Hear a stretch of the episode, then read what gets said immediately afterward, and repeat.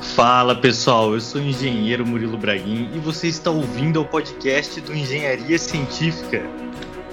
Bom dia, boa tarde, boa noite. Leonardo Negrão aqui com vocês. Olá pessoal, aqui é a Milena Calef.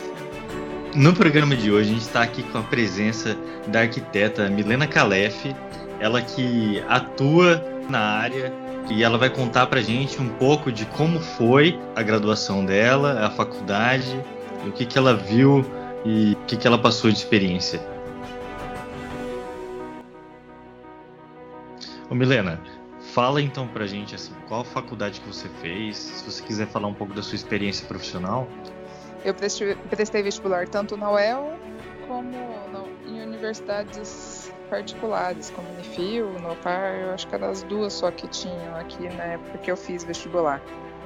E na UEL, eu tinha muita dificuldade de passar na prova específica. Eu ia muito bem no vestibular da UEL, mas a prova específica da UEL, ela é uma prova assim bem de criatividade, uma criatividade que você não usa depois no curso. Não entendo até o porquê dessa prova específica. Ela é uma prova assim bem artística de falar assim, você vai receber um texto e através desse texto você vai fazer a leitura dele e vai ter que fazer um desenho.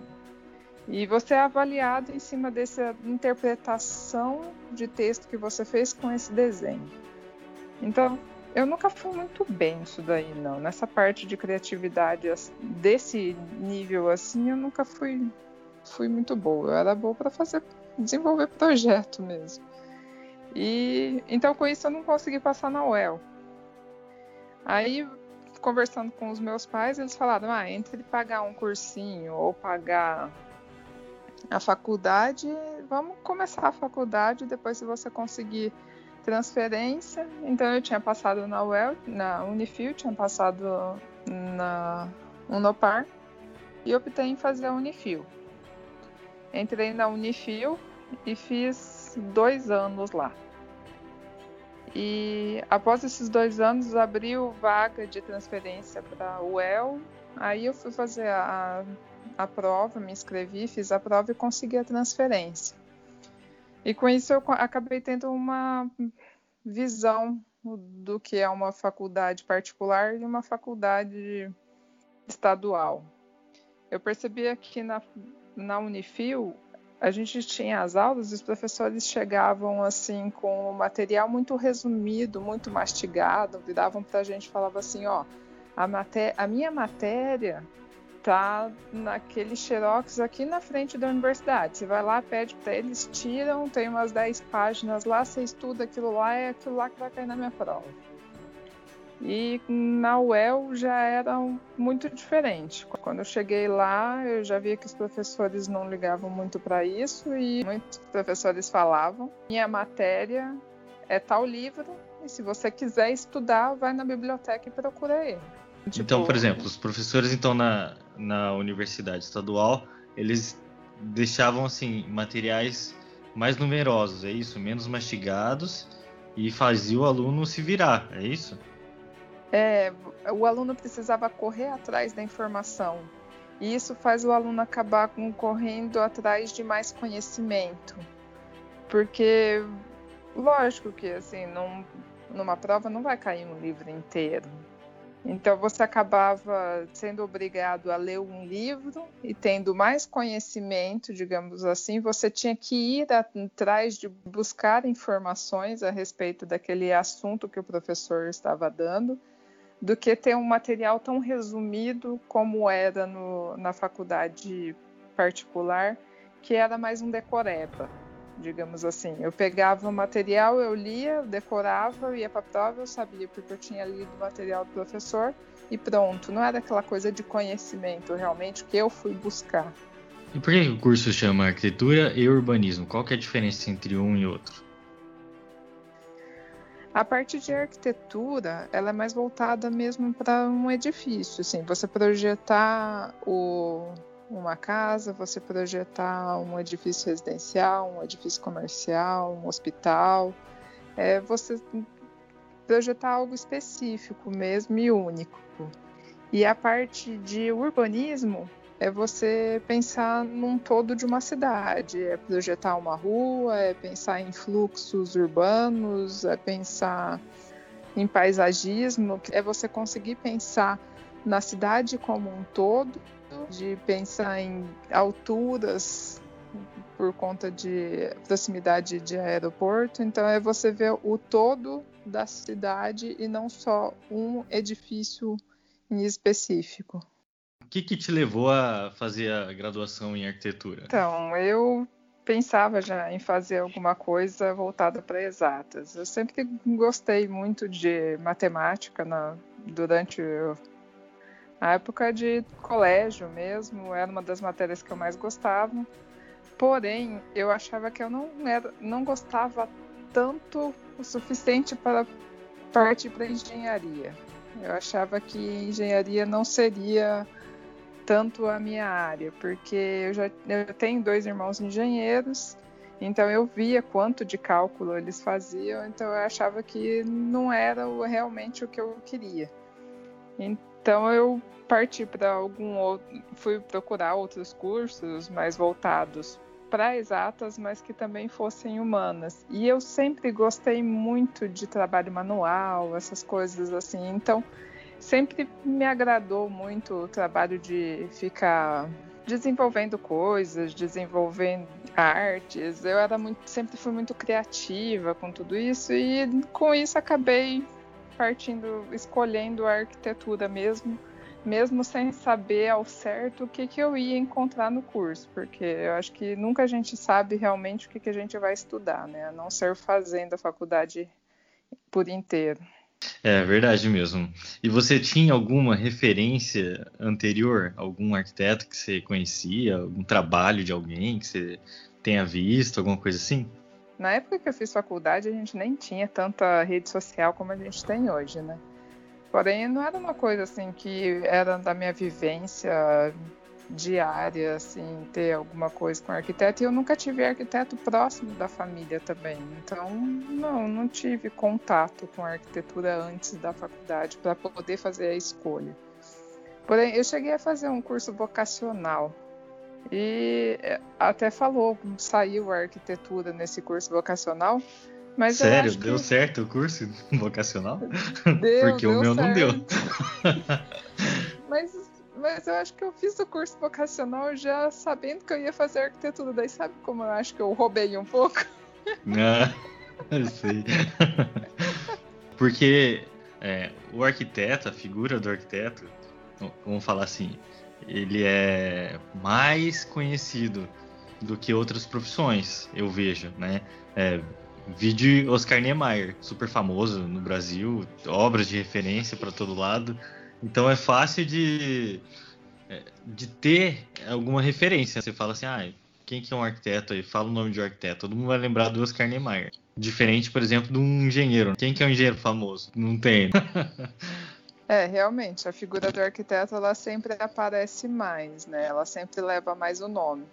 Porém, eu acho que todo arquiteto ele deveria valorizar muito mais o engenheiro, porque, gente, é muito difícil, eu acho, muitos engenheiros conseguir colocar muitas obras de arquitetura de pé, porque, por exemplo, Oscar Niemeyer, ele sempre ousou demais numa arquitetura e há quantos anos atrás? Então, assim, é uma judiação o engenheiro não ser valorizado como deveria ser, porque realmente a gente não sabe quem foi os engenheiros responsáveis pela obra do Oscar Niemeyer, a não ser que você for pesquisar alguma coisa, mas ele não é conhecido como Oscar Niemeyer.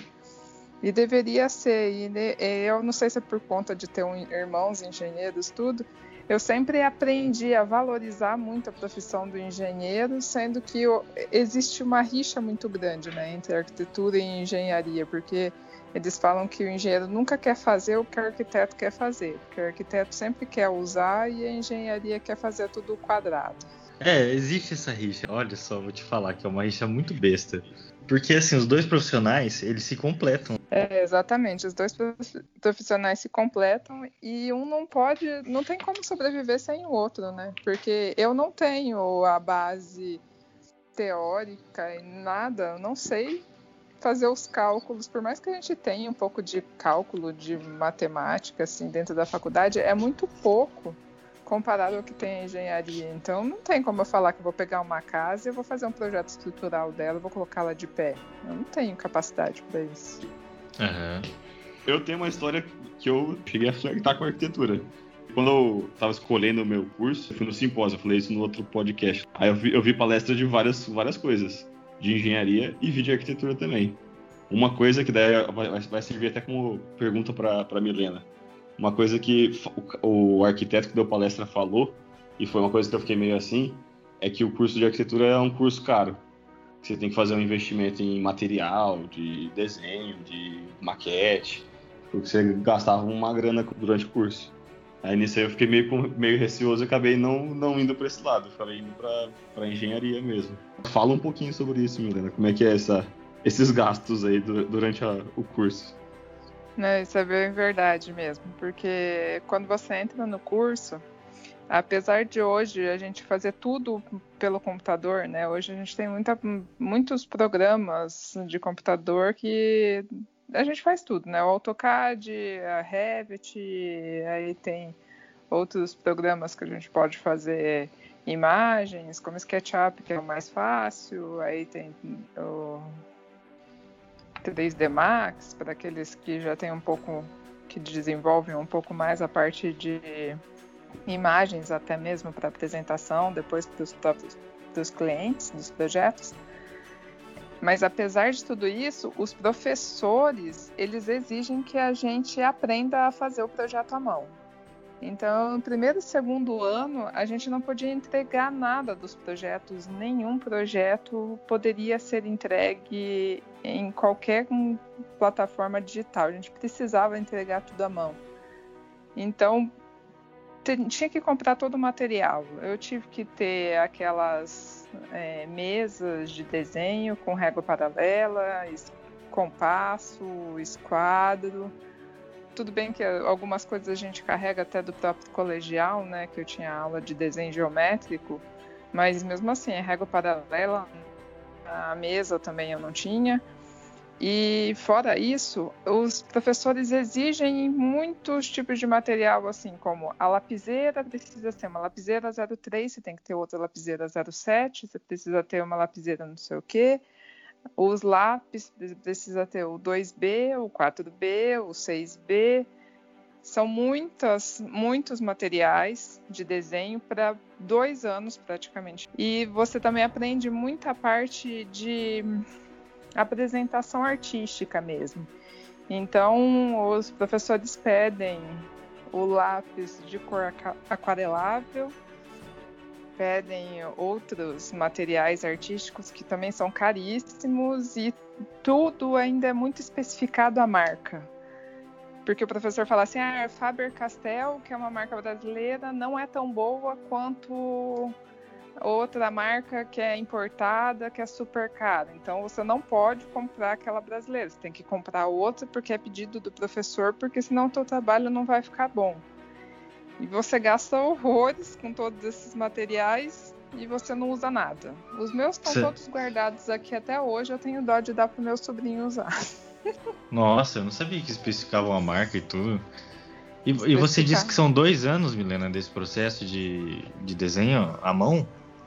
É, praticamente só dois anos. Depois do segundo ano, daí já passa a ser tudo no CAD, praticamente. Hoje eu acredito que ele deve estar bastante utilizado o Revit, né? E vem substituindo o CAD. Mas depois não faz mais nada de coisa artística, você esquece o lápis de cor, você esquece o giz, tudo, tudo, tudo que você comprou, você pode esquecer que você não usa mais e vai passar a usar só computador e pilotagens. Aí é outra parte cara, porque todos os trabalhos que a gente fazia era tudo de pilotagens. Aí o pessoal ainda queria desenvolver umas, umas imagens bonitas, não sei o que, e tinha que plotar os trabalhos em pranchas grandes, pranchas rígidas, todas coloridas. E hoje uma prancha dessa daí custa mais, dependendo do tamanho da prancha, e do tanto de imagens que você coloca para apresentar um projeto, fica mais de 100 reais uma prancha e brincando, assim. Só para explicar para os nossos queridos ouvintes aí, que o termo plotagem é porque o, o projeto ele passa por uma impressora muito grande, que é a impressora que imprime folhas de tamanho A1, A0. Então, esse, esse processo a gente chama de plotagem, né, dessa impressão grande. E a prancha seria cada folha dessa. Isso mesmo. E muitas vezes os trabalhos não são só uma prancha. A maioria deles ser pelo menos duas, três pranchas. Então, acaba sendo muito caro assim, o curso de arquitetura. É, a gente acaba gastando durante o curso uma boa quantia para apresentação dos, dos, nossos trabalhos e são trabalhos que a gente apresenta na faculdade e depois quem não, não se apega às coisas joga fora, porque não tem muito o que fazer com as pranchas depois. Como é que eram as provas? Tinham mais provas ou mais trabalhos? Ou era tipo um complemento entre as duas coisas? Prova tinha mais é, matéria teórica. A gente não tinha tanta prova em matéria mais prática, assim, por exemplo, projeto.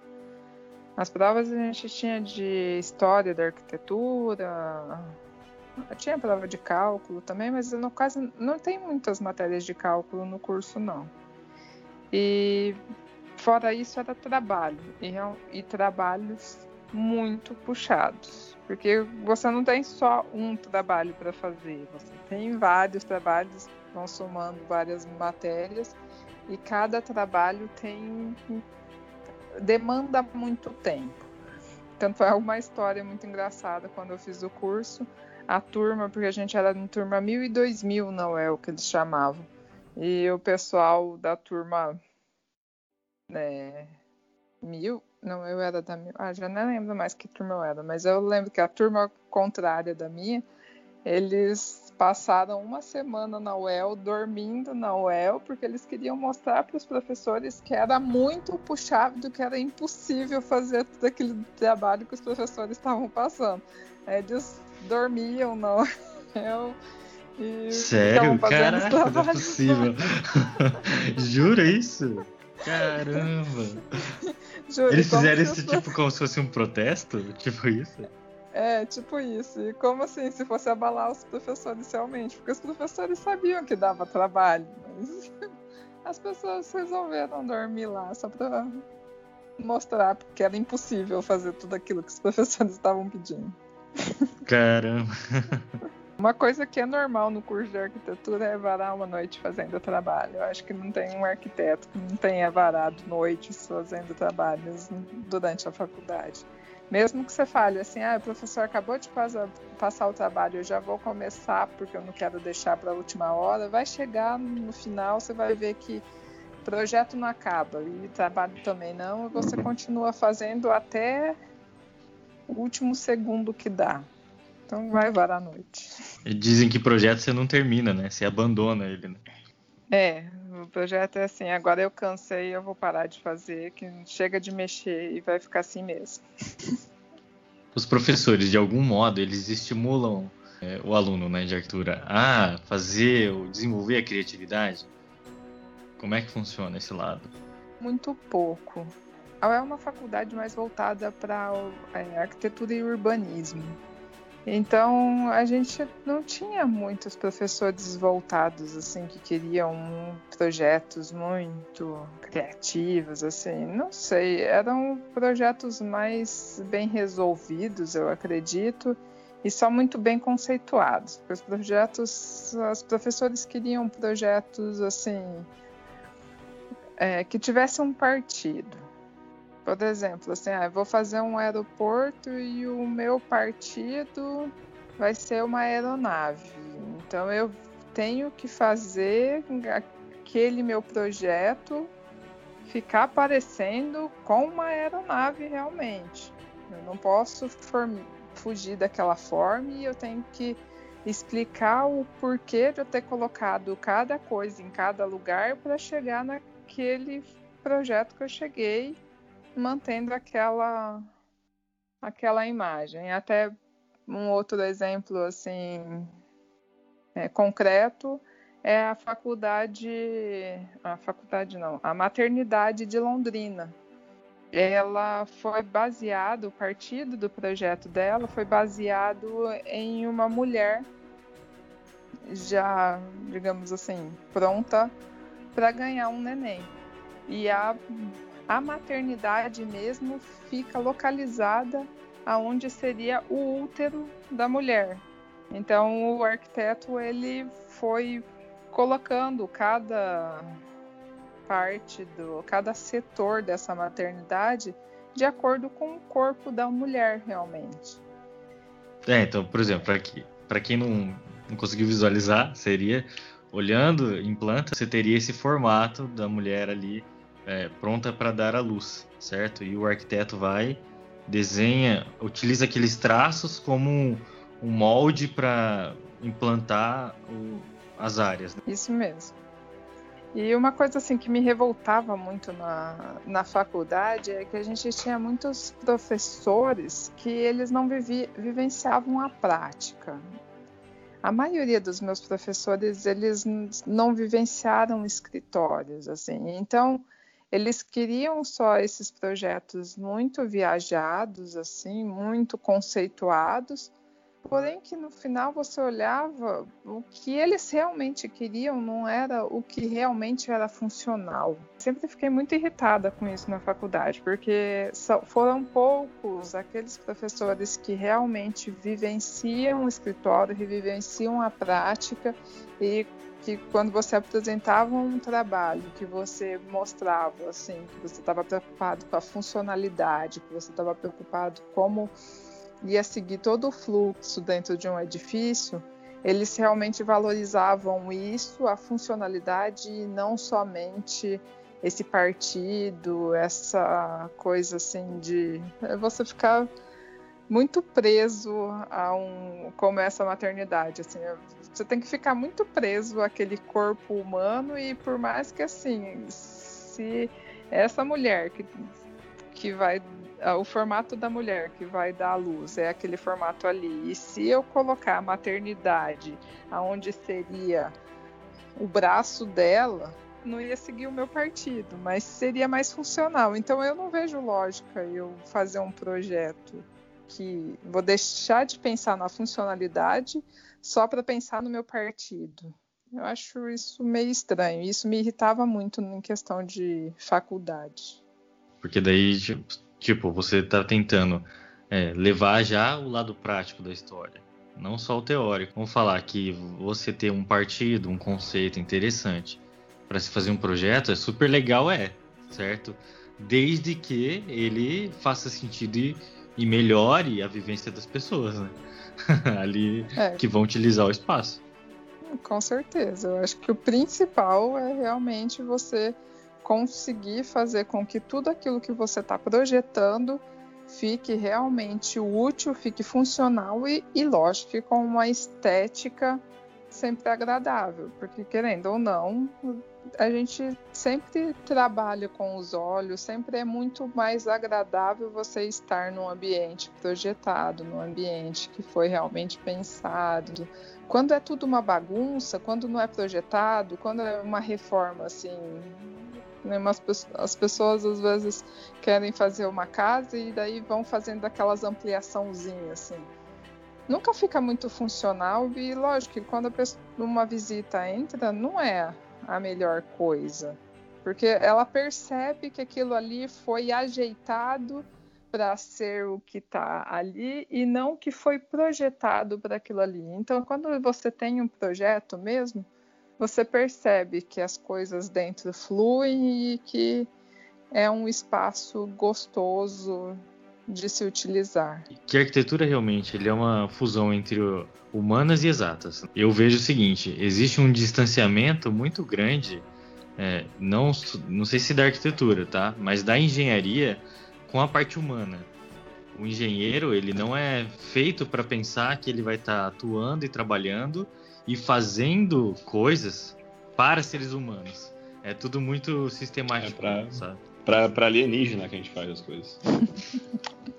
para extraterrestres. Não, Léo.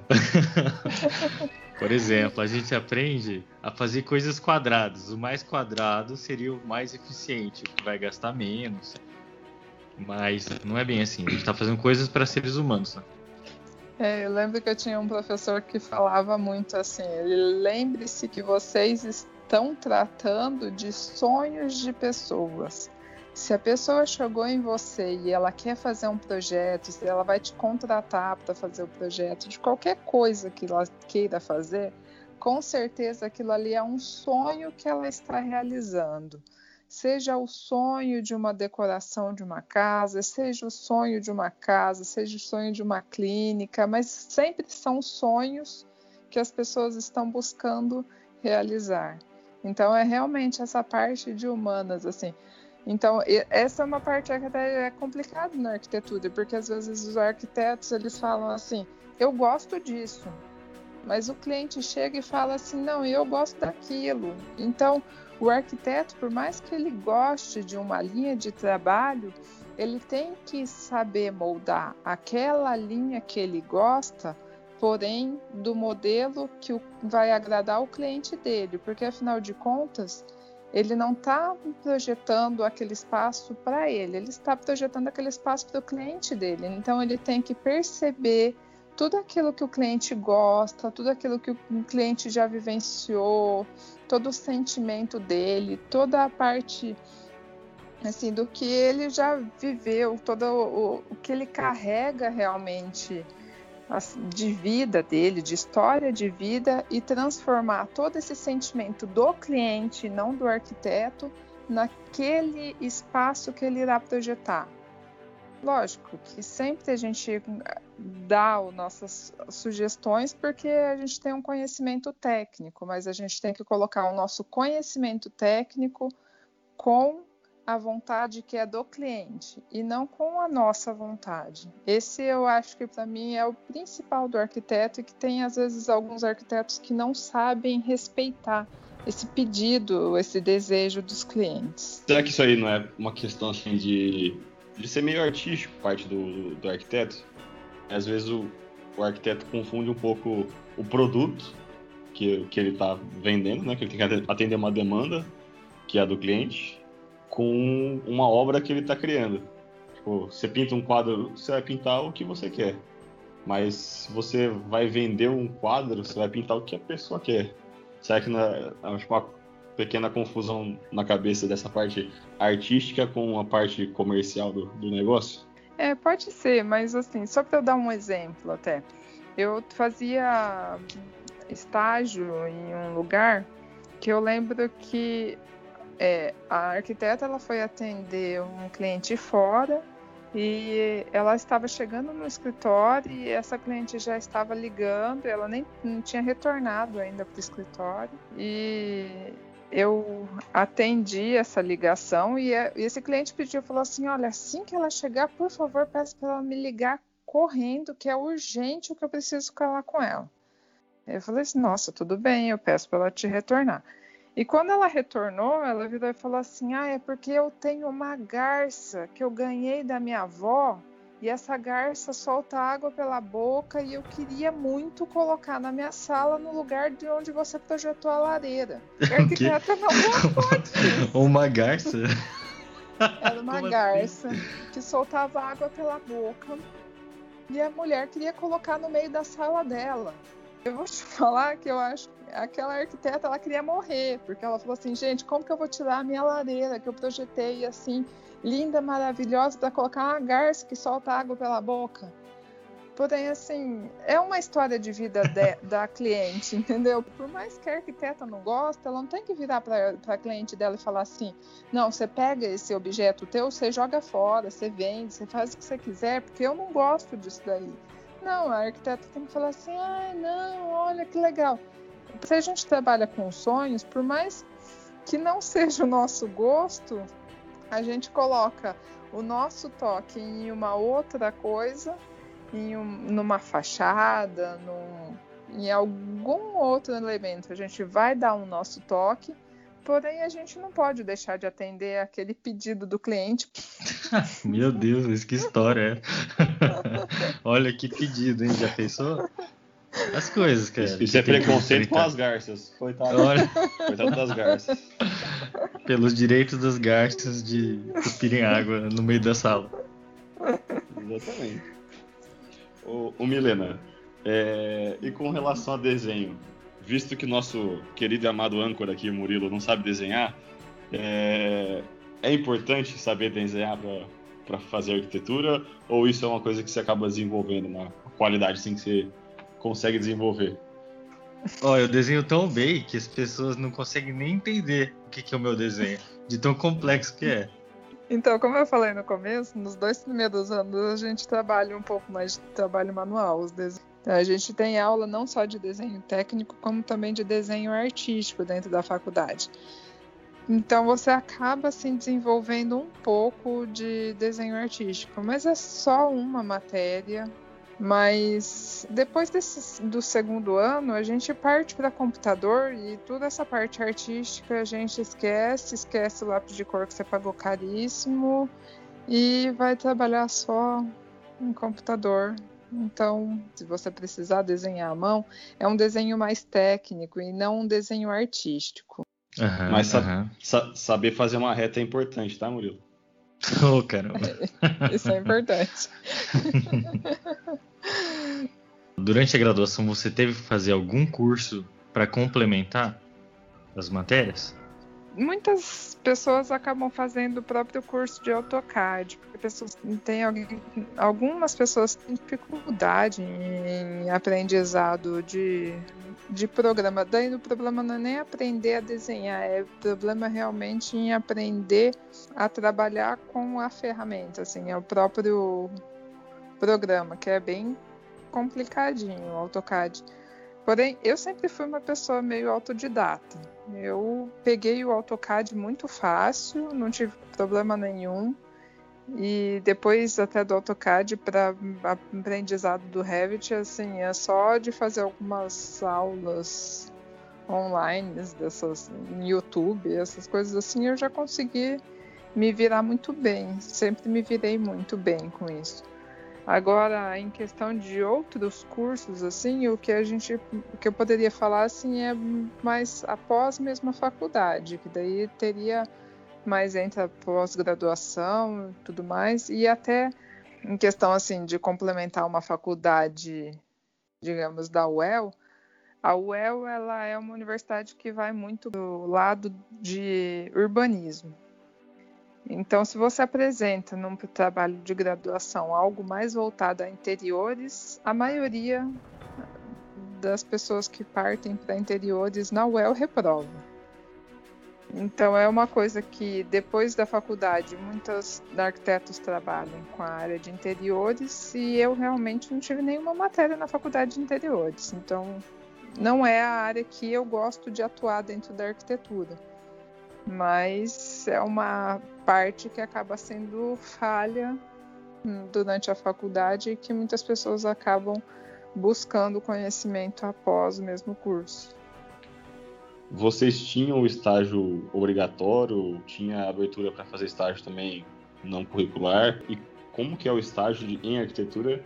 E, tipo, é, é fácil conseguir achar o estágio ou, ou existem barreiras assim meio complicado? Estágio em arquitetura tem obrigatório, ele é a partir do terceiro ano de faculdade e pode ser feito extracurricular também, tipo, a mais, porque a gente tem uma, uma carga horária a se cumprir. Então, cumprindo aquela carga horária, se você quiser sair do estágio, você pode sair. Porém, a maioria das pessoas acaba optando em continuar o estágio durante o ano inteiro e não somente cumprindo aquela carga horária específica da faculdade.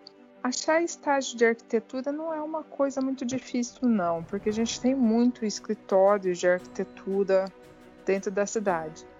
Porém, é muito complicado achar um estágio remunerado, né? Mesmo não consegui fazer nenhum estágio remunerado. Eu fui realmente por experiência, eu entrei em escritórios assim e fui fazer estágio realmente para adquirir experiência e não pensando em ser remunerada por conta disso. E realmente eu aprendi muito em estágio, eu tenho que agradecer até muito porque os lugares que eu fiz estágio, eu acabei tendo muito mais conhecimento prático dentro do estágio do que dentro da faculdade. E tem uma variedade muito ampla assim de estágio, porque tem escritórios, um monte, tem a própria prefeitura que também abre estágios para arquitetos. Então a gente acaba tendo uma variedade de opções assim para fazer, mas o remunerado é, são bem poucas as vagas que a gente consegue achar. Tem alguma história que você queira contar para a gente da sua faculdade que foi interessante? Foi muito legal um, uma dupla de arquitetos que vieram me dar aula. Foi no terceiro ano de faculdade que eles entraram na sala e eles viraram para a gente e falaram assim: olha, hoje vocês vão precisar me vender esse terreno. Eu sou um cliente, eu vou comprar esse terreno, mas eu preciso saber o porquê que eu vou comprar esse terreno, por que ele é bom esse terreno e quais são as vantagens desse terreno para eu realmente fechar o um negócio dessa compra.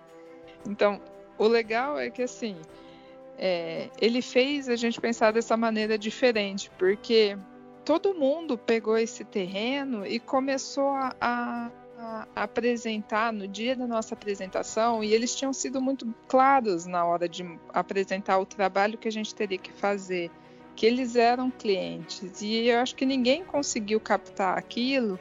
E a gente chegou na, na sala de aula falando um monte de coisa técnica, falando assim de coeficiente de aproveitamento do terreno, o quanto seria possível construir naquele terreno. E o professor deixou todas as equipes apresentarem aquele terreno, todo mundo falou a mesma coisa e quando acabou a apresentação, ele virou para a gente e falou assim: gente, eu sou cliente, eu não consegui entender nada do conteúdo que vocês me passaram. Então foi aí que eu acho que começou a dar o start de falar assim: sim, eu tenho que aprender a técnica, porém eu tenho que aprender a maneira com que eu vou passar a minha técnica para o meu cliente, de explicar para ele o porquê que aquela técnica que eu desenvolvi, o porquê de eu ter feito aquilo ali no projeto, eu passar de uma forma muito lógica, de um raciocínio bem mais fácil para o meu cliente. Isso foi assim um aprendizado bem legal, por isso que eu falo assim que a minha maneira de projetar foi assim um antes e um depois desses dois professores que viviam a realidade e não somente a teoria. Excelente, essa história é muito legal, porque realmente isso, né? Você vai chegar na prática e você vai encontrar pessoas que são leigas. E essas pessoas não vão entender os termos técnicos. Então, durante a faculdade, você tem que entender isso. O cliente não consegue ter o espaço olhando somente a planta. Muitos têm dificuldade. Daí você tem que conseguir passar realmente a confiança para ele de que aquele espaço projetado vai realmente atender todas as necessidades dele. Bom, gostaria de agradecer a Milena aqui. Muito obrigado por ter participado desse podcast. Foi muito interessante o que você falou para gente aqui. E fica aqui o convite para próximos podcasts para você falar um pouco mais de arquitetura quando a gente for falar desses assuntos. Eu que agradeço, foi muito legal estar aqui com vocês e sempre que quiserem pode contar comigo aqui que eu estarei aqui para responder as perguntas de vocês e participar dos podcasts. É isso que a gente combinou, né? Aí, fez certinho, né? Exatamente isso que a gente combinou. E se você aprendeu alguma coisa com a gente, deixa aqui o seu like, não se esqueça de se inscrever aqui no nosso canal e de nos seguir nas redes sociais e ative o sininho para não perder os próximos vídeos. Obrigado e até a próxima.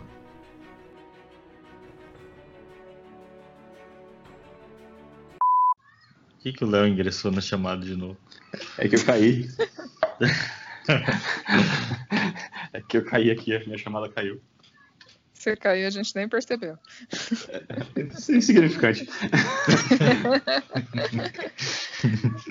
o Murilo só usa minha voz para poder atrair as pessoas.